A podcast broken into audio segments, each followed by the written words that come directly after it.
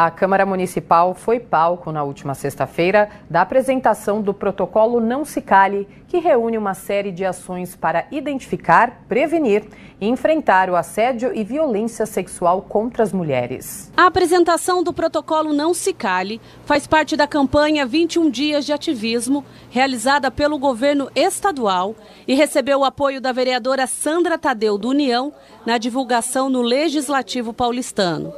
A campanha teve início no dia 20 de novembro e já passou por diversas regiões do estado e termina nesta segunda. O projeto Não Se Cale é oriundo da lei estadual que obriga bares, restaurantes e casas noturnas a adotar medidas de auxílio à mulher que estiver em situação de risco. Terezinha Neves, secretária executiva de Estado de Políticas para a Mulher. A LESP aprovou essa lei e, por decorrência dessa lei, teve um decreto que instituiu o grupo de trabalho e depois um decreto que foi resultado do trabalho desse grupo né, que construiu a regulamentação dessa lei. Neste decreto regulamentador, nós instituímos o protocolo não scale, que é